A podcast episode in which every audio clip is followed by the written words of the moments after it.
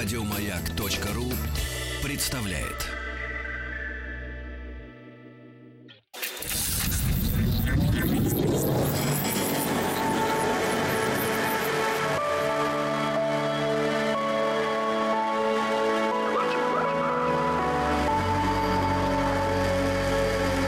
Стаховский лайф на маяке.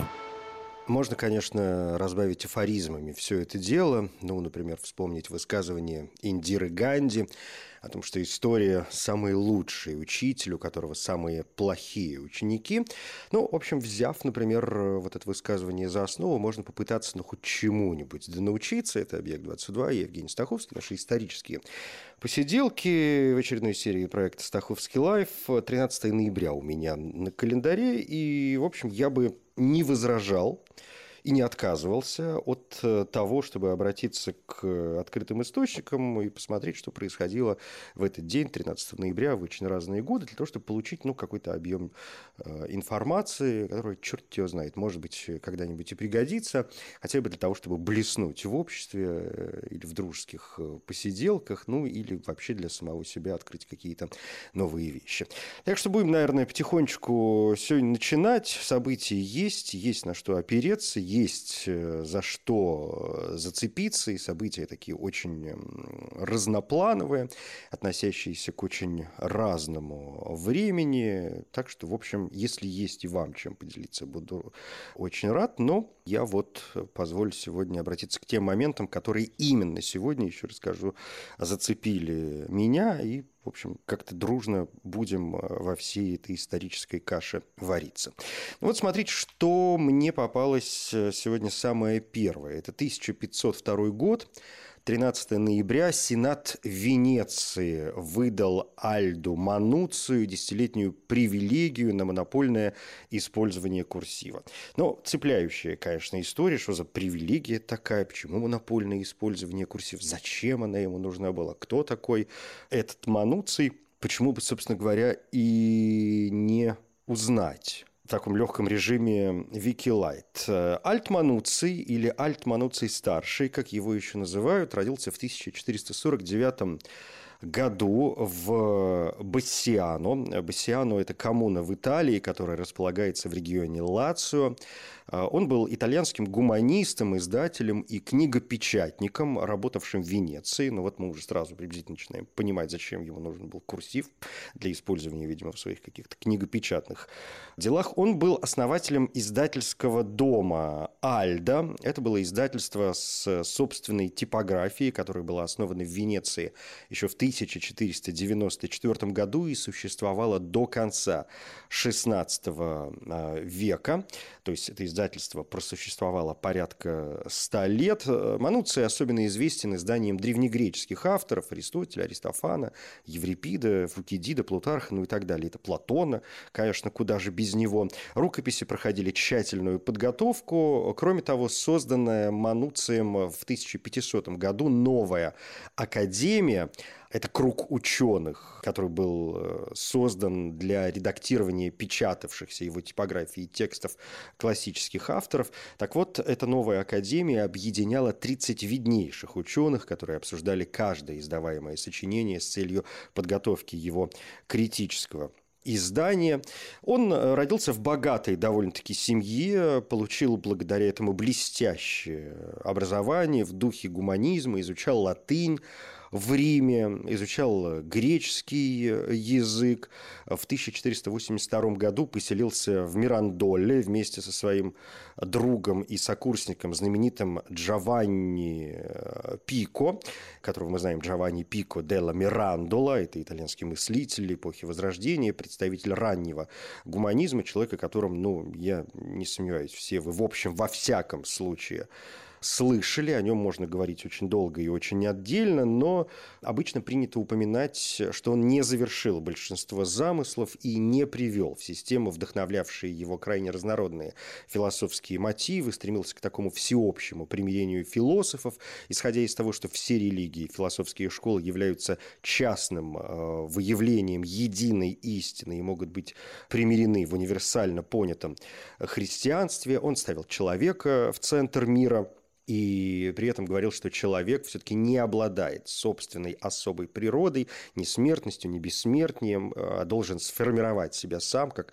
свободный и славный мастер, и вид и место человека в иерархии сущности могут и должны быть исключительно результатом его собственного, свободного, а стало быть и ответственного выбора. Ну, то есть мы с вами можем и подняться до звезд и ангелов, а можем опуститься и до звериного состояния, и именно в этом Пико видит прославляемое им высшее и восхитительное счастье человека, которому дано владеть тем, чем пожелает, и быть тем, чем хочет. Ну, в общем, такая прям свобода свобод.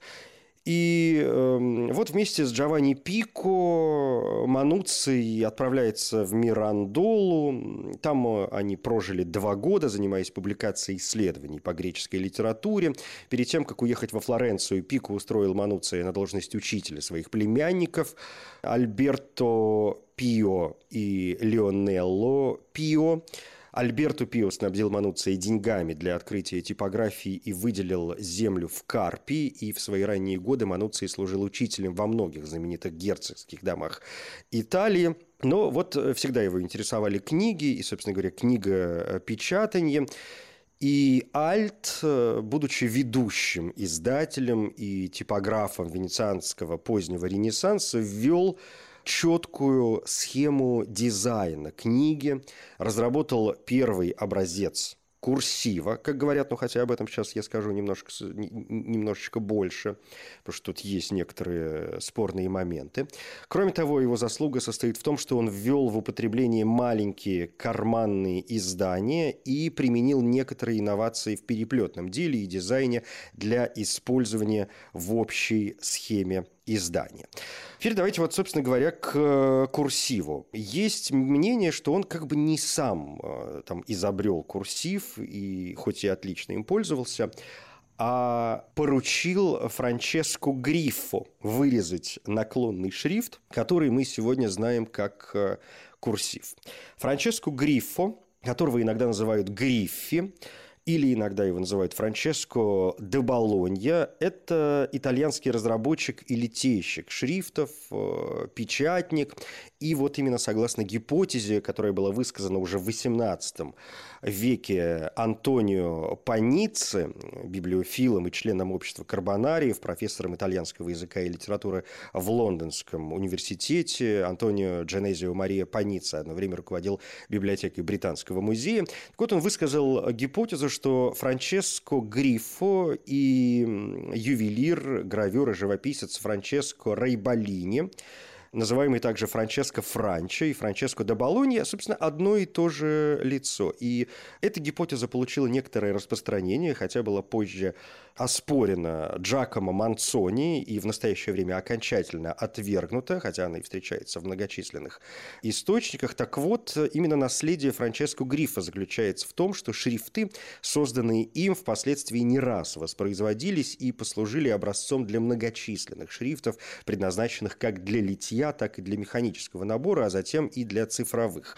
шрифтов. Но в этом смысле мы, собственно, выделяем шрифт Грифо, шрифт Бембо, Данте, полифилус э, на основе второго романского шрифта для полифиля, ну и так далее – и так далее. И вот именно он вырезает для Мануция несколько греческих шрифтов, романские литеры для издания в 1496 году книги Пьетро Бембо об Этне, второй романский шрифт в 1499 году для сновидений Полифила Франческо Колонны, который вдохновил Клода Гарамона, Дирка Воскинса и многих других, повлиявших, в свою очередь, на Козлона и литейщиков, многих других литейщиков 16-17 веков. Шрифт для издания Вергилия Вергилия, а, отдельное издание Вергилия было в 1501 году, и вот именно этот наклонный шрифт, близкий к нашему современному курсиву, и представляет собой первый так называемый италийский шрифт, ну, то есть италик. Почему он получил широкое распространение? Потому что он довольно серьезно позволял э, экономить бумагу, Поскольку, ну, это были очень сжатые формы, он занимал меньше места, это позволяло экономить бумагу, умещать больше знаков на отдельном листе. Соответственно, это позволяло печатать меньше по размеру книги, а это значит, что, опять же, меньше расходных материалов. И значит, книги получались дешевле и доступнее для покупателей. И вообще Мануций, когда издавал вот эти книги небольшого формата, он хотел, то есть он по большому счету вообще родоначальник того, что мы называем сегодня pocketbook, да, вот этих карманных книжек э, размером, которые можно положить в карман и запросто носить с собой. Но вот несмотря на свои достижения, Гриффо находился в тени Мануция, долгое время был практически неизвестен, э, так что вот даже был перепутан исследователями с другим Франческо де Болонья. В 1502 году он поссорился с Альдо Мануцием, который хотел сохранить за собой монополию на греческие шрифты и запретил ему продавать их другим печатникам. Гриффо покинул его, в следующем году вырезал новый италик для печатника Гершона Санчино в Фано. Франческо открывает свою собственную типографию в 1516 году и для первого издания создает уже третий шрифт италик, но жизнь его заканчивается как-то совершенно неизвестно. Историки историки говорят, что он был в какой-то момент осужден за убийство своего зятя ударом железного прута, хотя другие говорят, что он был э, убит заготовкой пуассона, ну, то есть вот этой вот штуковины, которая непосредственно делает оттиск, да, там на бумаге. Они поссорились, он его убил. За это он, по всей видимости, был приговорен к смерти. Некоторые полагают, что он был повешен, но этого мы в точности не знаем. Как бы то ни было, следы его уже теряются с 1518 года. Но вернемся к Альду Мануцию, вот к этому издателю, книгопечатнику, итальянскому гуманисту, для которого Франческо Гриффо вырезал наклонный шрифт, известный ныне как э, курсив и благодаря ему, если он, э, ну, понимаете, не является, собственно, изобретателем этого шрифта, то во всяком случае он приложил довольно серьезное там приложил свою руку к тому, чтобы этот шрифт довольно серьезно распространился и вообще дошел до нашего времени. Еще одно его достижение заключается в том, что именно Альт в 1000 1501 году начал использовать свою издательскую эмблему, ну, то есть э, фирменный знак издательства или типографии, который сегодня используют абсолютно все. Открываете любую книжку, и там вот этот знак издательства присутствует. У Альда Мануция эта эмблема была в виде дельфина, обвивающегося вокруг э, якоря. И э, его издания классиков были настолько популярны, что эмблему дельфин и якорь почти немедленно украли французские и итальянские издатели. Альт позаимствовал рисунок с реверса античных римских монет, выпущенных во время правления императоров Тита и Домициана. А, эмблема дельфин и якорь, почему были выбраны именно эти символы, была связана с девизом, а, который можно на русский перевести как а, «поспешай медленно» или «не делай наспех», латинское крылатое выражение, фестина ленты. Этот девиз Альт начал использовать еще в 1499 году, когда получил римскую монету с этим девизом и символом от Пьетро Бембо. Пьетро Бембо, как вы помните, итальянский тоже гуманист, кардинал, ученый, с его именем в первую очередь связана история скрижали Исиды, которую также называют э, табличка Бембо. Скрижаль Исиды – это такая медная доска или таблица священного характера в форме параллелограмма с изображениями древнеегипетских божеств и иероглифическими надписями. Там центральное место занимает богиня Исида. Эта скрижаль была, собственно, приобретена Пьетро Бембо после разграбления Рима и в 1527 году и стала известна на Западе с конца XVI века. Сейчас она э, хранится в Египетском музее в итальянском городе Турине. Ну и если возвращаться к самому началу этой истории, к тому, с чего мы, собственно говоря, начали, о том, что вот Мануций в общем, создал в некотором роде такой тип шрифта, как курсив, ну или для него его создал Франческо Гриффо. Мануций в конце концов получил право эксклюзивного использования курсива на долгие годы, получил патент, э, хотя часть изобретения, еще раз скажу, следовало бы приписать не ему, а изготовителю шрифта Франческо Гриффо.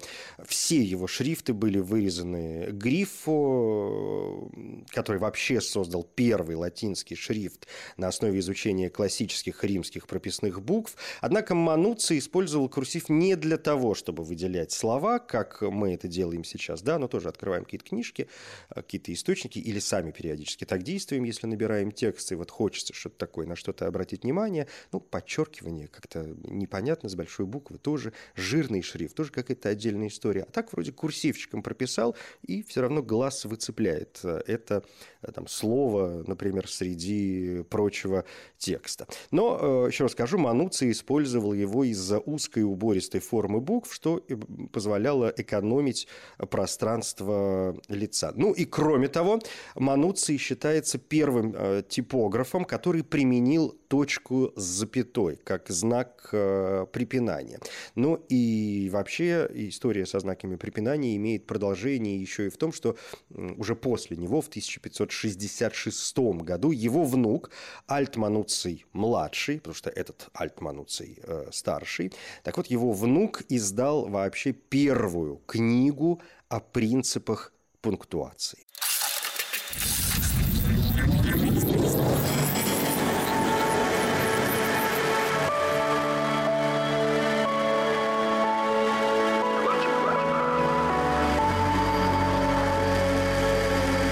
Стаховский лайф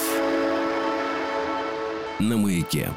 Это «Объект-22», я Евгений Стаховский, наши исторические посиделки, день 13 ноября сегодня меня занимает. И следующая дата, такая, в общем, весьма потешная с какой-то стороны. 1805 год. Венский мясник Иоганн Ланер – изобретает сосиски. Но я не знаю, как для вас, для меня, например, самое настоящее открытие, что мы знаем, в общем, и имя, и даже практически точную дату изобретения такого, ну вот, простого и обыденного продукта э, на сегодняшний день, как э, сосиски. Понятно, что захотелось мне моментально пойти посмотреть, что это такая за история, и я прошерстил некоторое количество разных очень материалов и вообще выяснил, что, оказывается, уже на протяжении 200 лет столица Австрии Вена и немецкий Франкфурт на Майне спорят о сосисках, а именно о том, какой из этих городов нужно считать родиной столь многими любимого сегодняшнего блюда спорят именно о городе. А вот имя изобретателя сосисок, в общем, не вызывает ни у кого никаких подозрений. Им действительно является Йохан Георг Ланнер, которого считают изобретателем сосисок и в Вене, и во Франкфурте на Майне. Ланнер родился вообще в Гассельдорфе в 1772 году. Мясником стал во Франкфурте на Майне.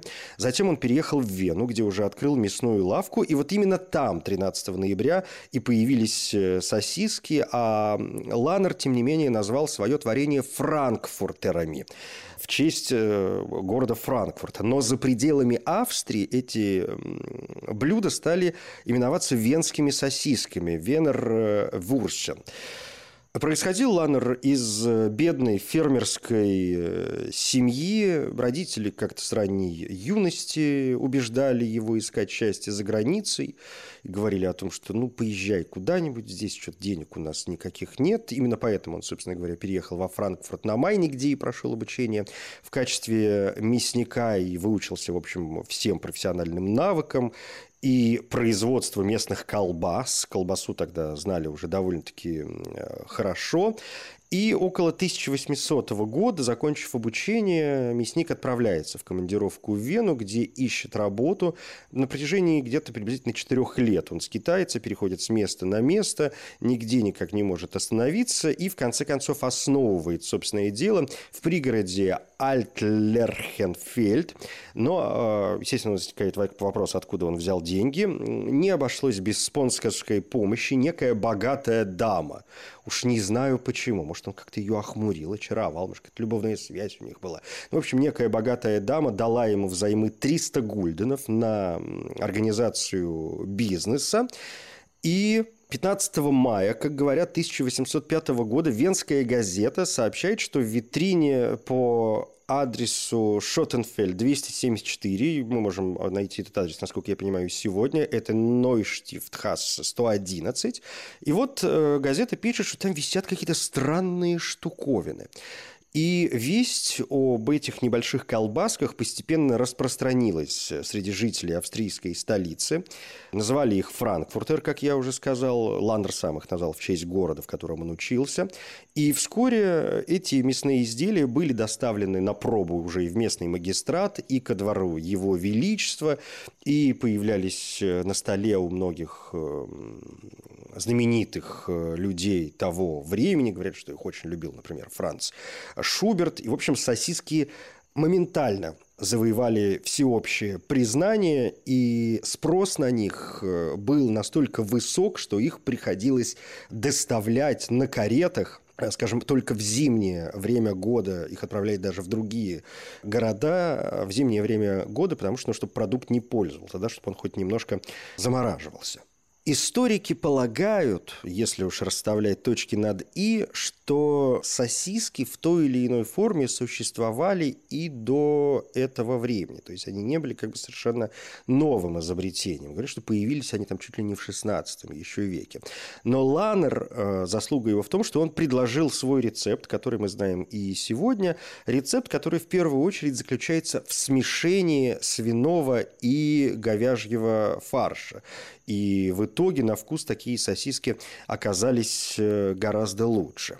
Мы не знаем сегодня оригинального рецепта, но к 125-летию, в памятке, изданной к 125-летию со дня насколько я понимаю, основания компании Ланнер, есть ссылки на оригинальный рецепт Франкфуртер, и там говорится о том, что вот тщательно очищенное от всякого сухожилия мясо надо сначала как следует измельчить, затем размягчить на деревянных палках с тяжелыми деревянными молотками, нарезать на очень мелкие кусочки с помощью больших измельчителей, которыми два помощника, расположенные друг против друга, управляют вручную, пока, собственно, мясо не превратится в фарш, не превратится в колбасное мясо путем смешивания говядины да, со, со свининой в э, деревянной, как это сказать правильно, в деревянной бочке с большим ручным шприцем, и туда засовывают все это в овечью шкуру, и полученную длинную такую колбаску нарезают на короткие фрагменты и, в общем, каким-то образом уже завязывают. В конце концов, с чистой совестью мы сегодня можем утверждать, что действительно сосисок существует великое множество, но вот оригинальные рецепты венских сосисок и э, сосисок Франкфуртер существуют до сих пор. То есть они прародители всего вот того огромного количества сосисок, которые мы знаем сегодня.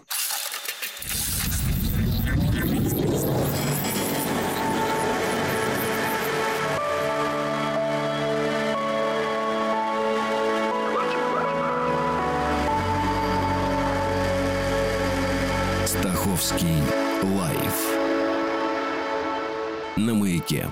13 ноября 1907 года на первом вертолете Поль Корню поднимается на 2 метра над землей в Нормандии, то есть э, во Франции. Занимательнейшая история, еще и потому, что я в этом совершенно не сомневаюсь. Для многих вообще вертолет связан в первую очередь с э, именем Сикорского, хотя если обращаться к историям вертолета – то как говорят, э, первое упоминание о вертикально взлетающем аппарате появилось еще в Китае около 400 года э, новой эры, и этот аппарат представлял собой игрушку в виде палки с прикрепленными к концу этой палки перьями в виде винта, которую следовало раскручивать в зажатых ладонях для создания подъемной силы, а затем отпускать. Известный проект различных летательных аппаратов, не являющихся все-таки вертолетами, начиная с летательного аппарата Леонардо да Винчи и далее, например, до автожира Хуана Хуана де ла Сьервы. Ломоносов пытался создать летательный аппарат вертикального взлета, который должны были обеспечивать спаренные винты, но это устройство не подразумевало пилотируемых полетов. В середине XIX века во Франции Гюстав Понтон де Амеркур археолог и изобретатель, разработал проект летательной э, машины, которая должна была бы подниматься вверх с помощью двух соосных винтов, приводимых в движение паровой машиной. Павел Дмитриевич Кузьминский э, создал несколько проектов э, аппаратов тяжелее воздуха, ни один из которых, правда, не был реализован на практике. Первый в истории вертикальный полет состоялся 24 августа 1907 года и продолжался одну минуту. Но этот полет проходил на привязи, без пилота и не был управляемым. Вертолет, построенный братьями Луи и Жаком Бреге под руководством профессора Шарля Рише, поднялся в воздух на 50 сантиметров. Это была огромная махина весом 578 килограммов. А вот первым человеком, который действительно поднялся в воздух на том, что мы сегодня с полным правом можем называть вертолетом, был французский механик велосипедов Поль Корню. 13 ноября 1907 года он таки сумел на сконструированном им вертолете подняться вертикально в воздух и провисеть в этом воздухе порядка 20 секунд.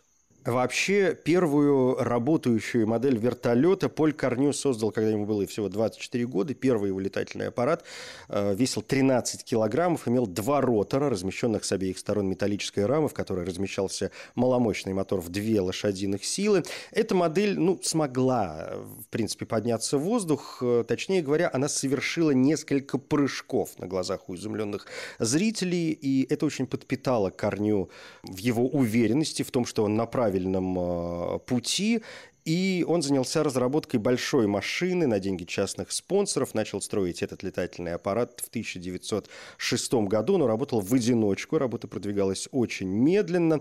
И вот в конце концов он создал э, вертолет с двигателем Антуанет мощностью в 24 лошадиные силы и предусматривающий э, пилотом. Э, хотя во время первых испытаний Корню столкнулся с теми же проблемами, которые проявились в его первой рабочей модели. Нехватка мощности двигателя для массы махины в 260 килограммов, недостаточная сила сцепления трансмиссионного ремня, неудачные пропорции секций э, винта – и вот при первом испытании новой машины аппарат оторвался от земли сначала на 0,3 э, метра. Полная его масса там, с горючим, со всей, с пилотом и так далее была 260 килограммов. А затем при полной массе уже в 328 килограммов машина оторвалась от земли на полтора метра. Правда, последующие испытания проводились уже на привязи. Изобретатель не смог э, заставить свою машину взлететь выше, не смог сделать ее управляемой, ну, то есть чтобы она там совершала развороты или перемещалась э, в заданном э, направлении. И, в конце концов, не найдя способа сделать свой вертолет управляемым, Корню забросил свое изобретение и вернулся к прежним занятиям, к велосипедам и так далее, и так далее до механизма управления он так и не додумался, и, в общем, как-то вот э, в конце концов э, оставил все эти э, занятия. И управляемые полеты появились уже, конечно, гораздо позже, когда был изобретен вот тот самый автомат перекоса, механизм для управления несущим винтом вертолетов, э, автожиров и конвертопланов. Э, этот автомат, собственно, обеспечивает управление вертикальным перемещением вертолета, а также его наклоном по крену и тангажу. И там уже появляются, конечно, другие имена. И выдающийся инженер Борис Николаевич Юрьев, который опубликовал схему одновинтового вертолета с рулевым винтом и автоматом перекоса лопасти. И до настоящего времени именно этот механизм используется на большинстве вертолетов, и в 1912 году Юрьев построил первый макет одновинтового вертолета с рулевым винтом. Но, однако, из-за отсутствия денег он не мог запатентовать свои изобретения и продолжить разработки. В 1922 году профессор Георгий Батызат, русско-американский тоже авиаконструктор, ученый, эмигрировавший после революции из России в США, построил по заказу армии США первый устойчиво управляемый вертолет, который смог подняться в воздух с грузом на высоту в 5 метров и находиться в полете несколько минут. Ну а Игорь э, Сикорский построил в Российской империи два вертолета в 1908 и в 1909 годах. Но потом, как мы знаем, Сикорский тоже после революции э, эмигрировал и занимался своими разработками уже, в общем, как это часто бывало, совершенно в других странах.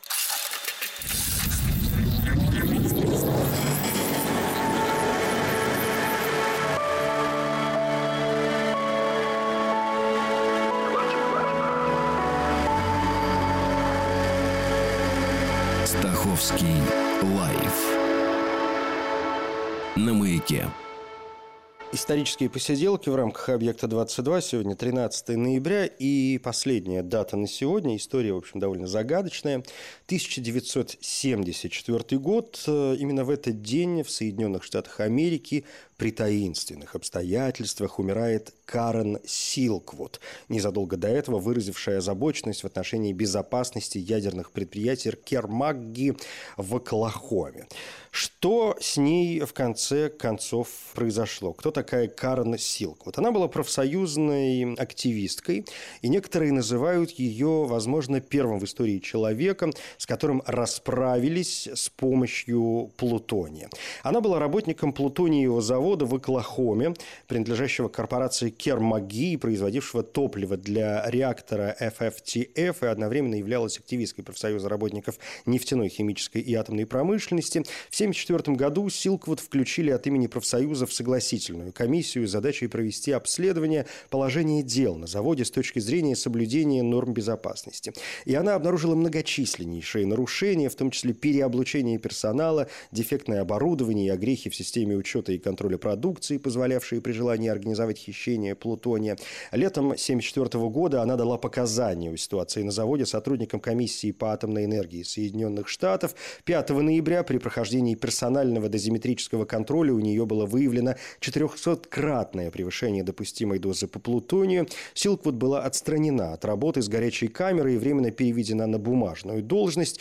Однако результаты контроля в последующие дни оказались еще более тревожными. После того, как 7 ноября плутоний был найден в ее легких, Силквуд была срочно направлена на углубленное обследование в Национальную лабораторию Лос-Аламоса.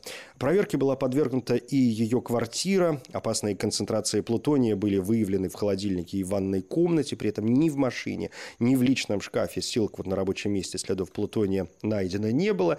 И вот 13 ноября Силквуд выехала на встречу с лидерами профсоюзов и репортером «Нью-Йорк Таймс», рассчитывая передать собранные материалы о нарушениях на заводе, но до места назначения не добралась, погибнув в автомобильной катастрофе. Полиция утверждала, что Силквуд уснула за рулем. Версию ее родственников о том, что причиной аварии стал неопознанный грузовик, полиция отвергла. Документы, находившиеся при Силквуд, исчезли без следа. В ходе обыска в квартире Силквуд было обнаружено лабораторное оборудование, использующееся при работе с плутонием. По версии сторонников погибшей, ей намеренно подбросили загрязненные объекты с целью ее убийства.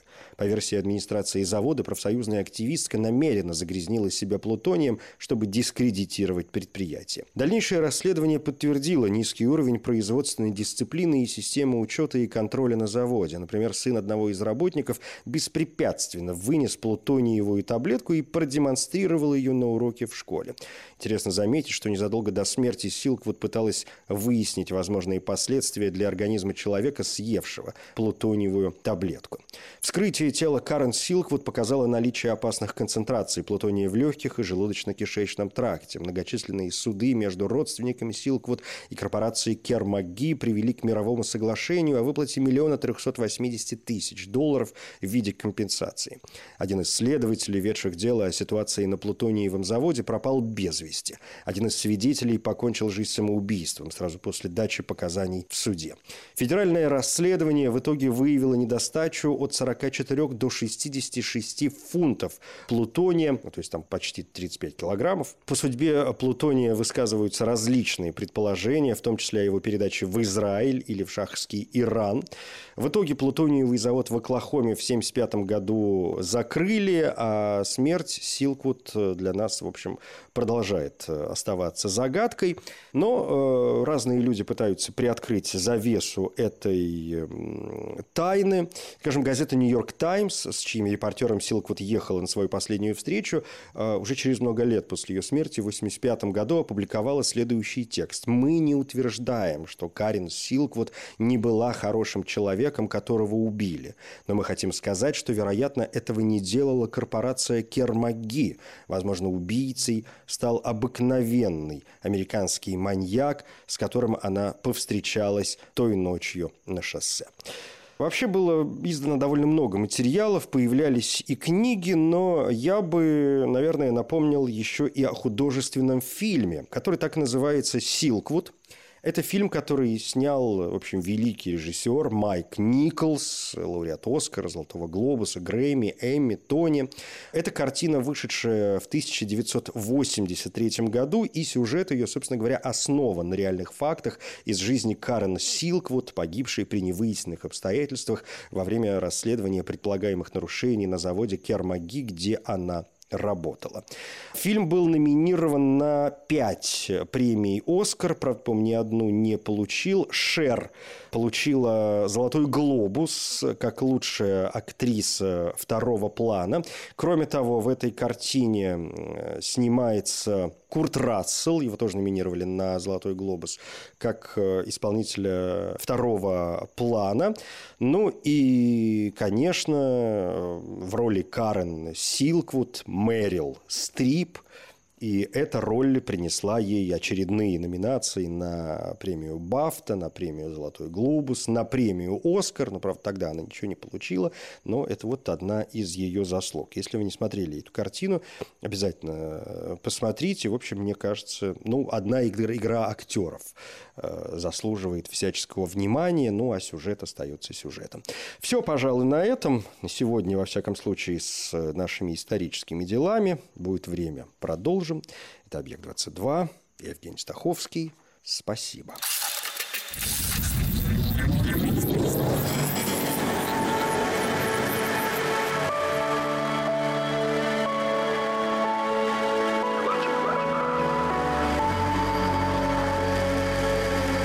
Стаховский лайф на маяке.